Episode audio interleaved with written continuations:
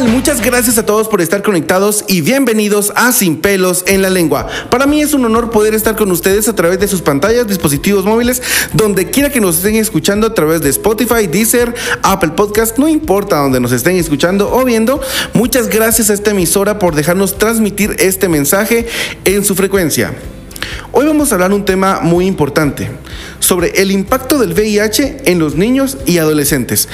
Pero antes de irnos a hablar sobre con nuestro experto, vamos a tener al doctor Mario Antón, gerente médico de la AHF Guatemala, y vamos a hablar un poco sobre este tema. Pero antes de irnos con él, eh, quiero invitarlos a que nos sigan en nuestras redes sociales como arroba AHF Guatemala. Estamos en TikTok, estamos en Twitter, Facebook, Instagram, Kawaii, donde quiera que ustedes tengan una red social, ahí estamos para poder informarles y contarles todo sobre VIH y SIDA.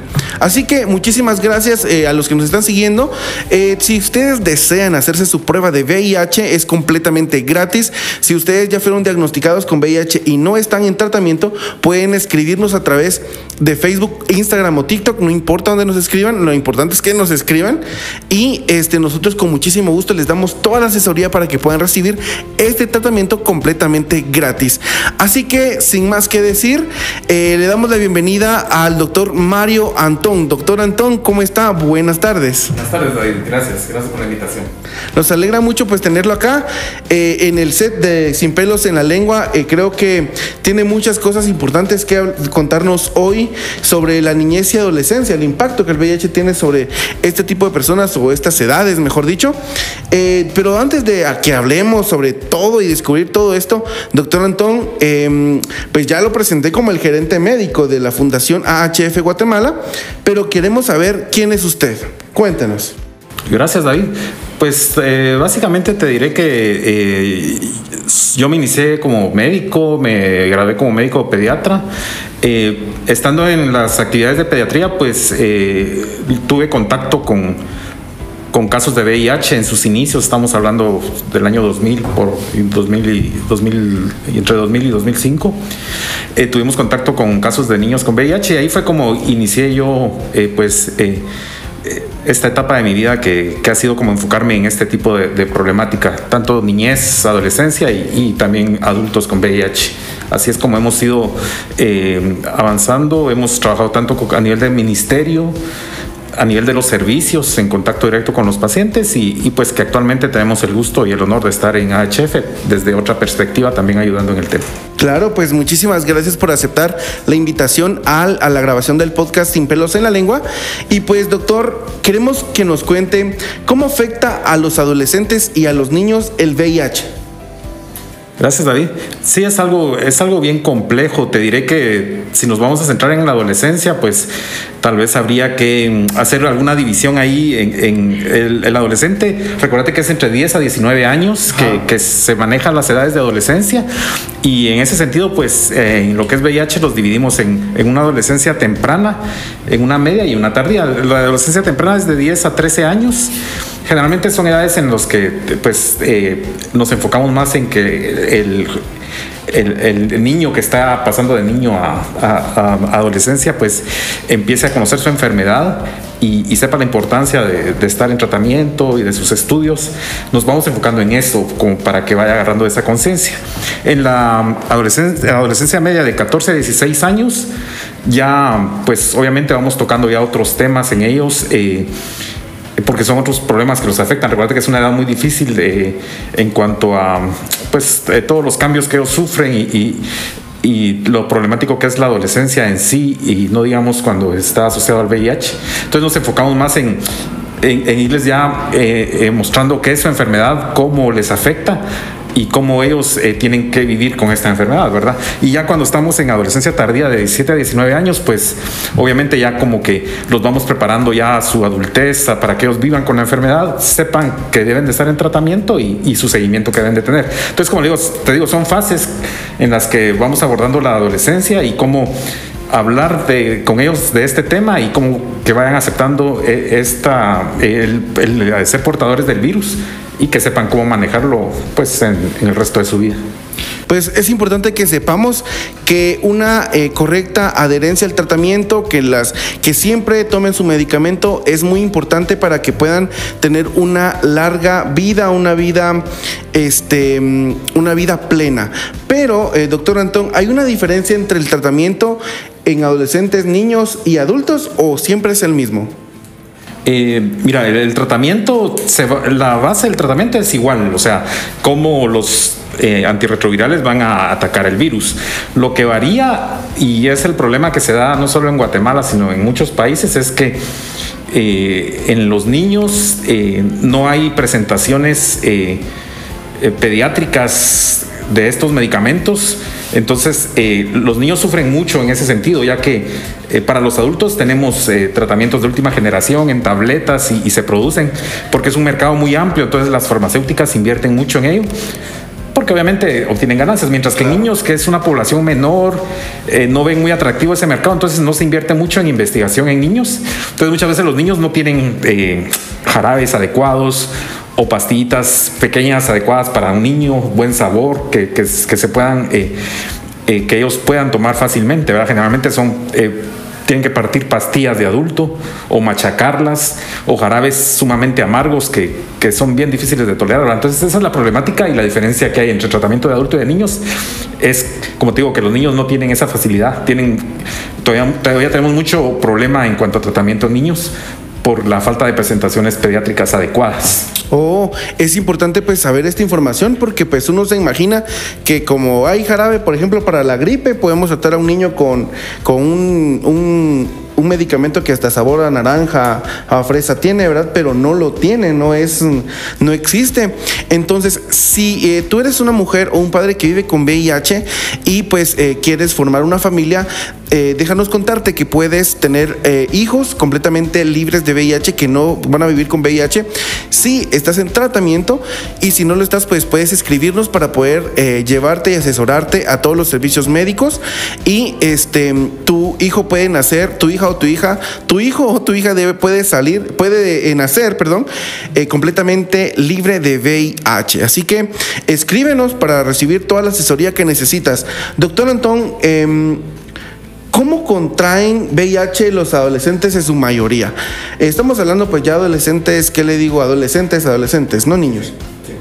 Pero sí, eh, buena pregunta, porque ahí hay dos formas que vamos a tener adolescentes con VIH, dos formas principalmente los que lo adquirieron por, por tener eh, eh, algún riesgo sexual. Me refiero a pues que han sido con algún objeto de violencia sexual, algún abuso sexual, eh, que han adquirido de esa forma el VIH o por uso de de, alguna, en algunos países, pues el uso de drogas intravenosas también puede ser en, jóvenes una causa de, de, que adquieran el VIH. La cuestión es que esa es una población la que lo adquiere por esa vía le llamamos vía horizontal, que básicamente es eh, por contacto sexual principalmente. Y la otra, los otros adolescentes que tenemos son los que vienen de niños, o sea, que adquirieron el VIH de la madre y lograron pues sobrevivir con su tratamiento y han ido creciendo, pasaron de niños y ahora están en adolescentes. Ellos ya vienen con VIH. Entonces esta es la otra población, ¿verdad? Los que vienen con VIH ya desde su niñez y los que lo adquieren puramente en la adolescencia. Son las dos, eh, las dos posibilidades que tenemos de, tener adolescentes eh, con VIH definitivamente son distintos. Generalmente los adolescentes que ya traen el diagnóstico de VIH desde la niñez son, ya, ya han tenido mucho contacto con, con los hospitales. Generalmente ellos pues básicamente han vivido mucho tiempo en, citas, en hospitalizaciones, en diagnósticos, en tratamiento. Entonces ya, ya tienen pues el aqueo de, de venir a una consulta a la, a la, unidad de atención integral, generalmente eh, al área pediátrica, ¿verdad? Y, y con ellos lo que, lo que toca en la adolescencia es trabajar el pasarlos del área pediátrica al área de adulto, que es otro campo totalmente distinto. Pero entonces esa es una transición que toca hacer en la adolescencia y a veces se llevan años en que el médico logra hacer esa transición, ¿verdad? De que el, joven eh, de que está llegando a la clínica de niños en un momento dado logre pasar a la de adultos y, pues ya llevar su tratamiento ahí eh, por el resto de su vida. Esa es eh, la principal problemática en los que ya tienen el VIH desde niños. Los que lo adquieren, eh, ¿por qué te digo? De repente por un abuso sexual durante su adolescencia. Eh, aquí, eh, pues es otro tipo de manejo, ¿verdad? el lograr que ellos comprendan la magnitud del problema, comprendan la importancia de su tratamiento. es lo más difícil. Recuerda que la adolescencia pues, es, hay mucha rebeldía, entonces muchas veces cuesta eso el lograr que, ellos capten y, logren entender la importancia de un tratamiento y un seguimiento continuo. Eh, otro tema importante también es eh, el hecho de que si tienen o no tienen eh, apoyo de los padres, ¿verdad? Recuerda que hoy en día muchos adolescentes, estamos hablando 15, 16 años, puede que ya tengan prácticas de, sexuales de riesgo y que por ese método adquieran el VIH y, que los padres no se enteren de eso. Y, el estar ocultando o ver eh, cómo se diagnostican y cómo se tratan puede ser una barrera bien, bien importante eh, en, esta, en este tipo de casos. Así es. Pues eh, si en un dado caso, pues eres un adolescente que vive con VIH y pues no le quiere decir a, tu, a tus padres o cosas por el estilo, en las unidades de atención integral puedes obtener toda la, todo el apoyo y pues toda la ayuda que necesites para poder iniciar tu proceso. Puedes escribirnos a WhatsApp, Messenger o cualquier red social donde pues estés y este pues nosotros nosotros te podemos asesorar para que recibas todos los eh, medicamentos completamente gratis. Eh, doctor Antón, ¿el VIH es letal en, los adolescentes o es de, igual forma con los adultos? No, actualmente afortunadamente es igual que en adultos, es una enfermedad crónica controlable. Y media vez, eh, como te decía, estén ellos en, tratamiento, pues tendrán opción de, de vivir muchos, muchos años, como cualquier persona eh, que no tuviera VIH. Eh, aquí la, la, importancia, como te digo, es eh, el poder diagnosticarlos y una vez diagnosticados, pues poderle dar el seguimiento adecuado. Los, los niños que, que vienen con VIH desde, desde, su nacimiento y que han crecido con el VIH, pues ellos también tienen las mismas posibilidades de vida y generalmente eh, con ellos a veces es un poco más difícil, ya que por los años que tienen de tener el virus, eh, generalmente han tenido que estar cambiando de medicamentos. Por todo esto que te digo que no hay medicamentos adecuados para niños, han tenido que estar cambiando y generalmente pues tienen tratamientos un poco más complejos que la mayoría de personas, pero igual eh, si se logra asegurar un tratamiento adecuado, que cumpla con sus necesidades, ellos van a tener una vida normal y pueden formar familia eh, y lograr tener hijos sin VIH, que es tal vez de los máximos eh, logros que se han tenido en esta enfermedad, que eh, personas viviendo con VIH puedan tener hijos sin el virus. Oh, entiendo, doctor. Entonces, si un adolescente, doctor, se infecta de VIH, que le digo 14, 16 años, este adolescente puede vivir una vida plena? Sí, definitivamente, actualmente, como te digo, es, es, eh, es posible. Es posible. En Guatemala eh, se tiene la disposición de medicamentos. Ya los adolescentes, más o menos de 14, 15 años, ya entran en un tratamiento prácticamente de adulto. Ya son capaces de tomar eh, las pastillas que toma un adulto. Entonces, un adolescente con ese tratamiento va a tener toda una vida por delante, productiva y con, como te digo, con capacidad de, llegar a tener familia y, tener una vida normal.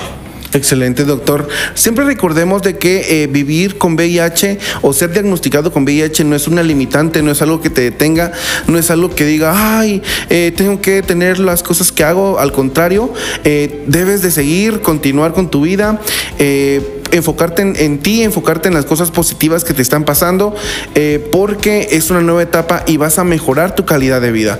Doctor Antón, ¿algo que le quiera decir a toda la población guatemalteca e hispanohablante em, sobre el VIH y la adolescencia? Claro, eh, recordemos, eh, David, que el VIH todavía es una enfermedad que es de bastante prevalencia a nivel mundial. estamos hablando de más de 37 millones de casos a nivel mundial. Y de estos, eh, de estos 37 millones de casos hay 1.600.000, 1.700.000 casos de niños y adolescentes. Estamos hablando de 14, 15 años.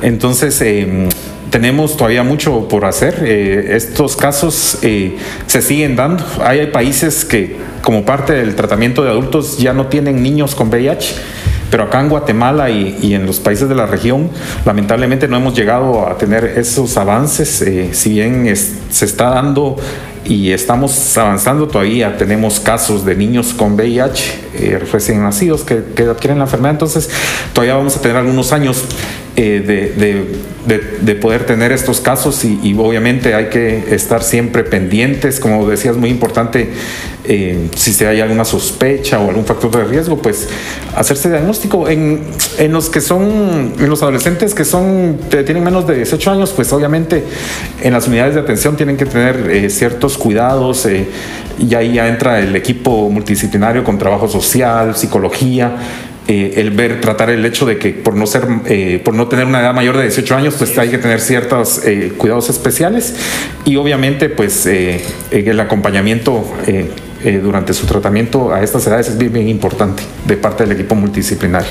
Es bueno, es bueno y muy importante saber esta información, doctor Antón. Creo que esto no lo sabíamos completamente porque eh, pues en las unidades de atención integral les dan un, un paquete completo, le podemos decir, un paquete de servicios completos, eh, como el doctor Antón lo mencionaba, donde tiene trabajo social, psicología, los tratamientos, laboratorios, exámenes, todo, todo un, proceso, un unos kits donde eh, eh, como paciente que vive con VIH pues vas a recibir completamente gratis.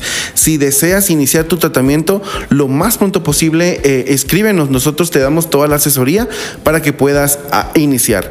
Bueno, doctor Antón, le agradecemos mucho su, su, visita y su participación en Sin Pelos en la Lengua. Estamos muy felices de poderlo tener acá y pues compartir toda esta información que usted nos acaba de, de, de dar, ¿verdad? Porque los niños y adolescentes pues necesitan esta información para poder continuar y saber de que si se son diagnosticados con VIH eh, o viven con VIH no es un signo de muerte, al contrario, es tiempo de mejorar nuestra calidad de vida y mejorar nuestras prácticas, eh, nuestras prácticas sexuales, así es.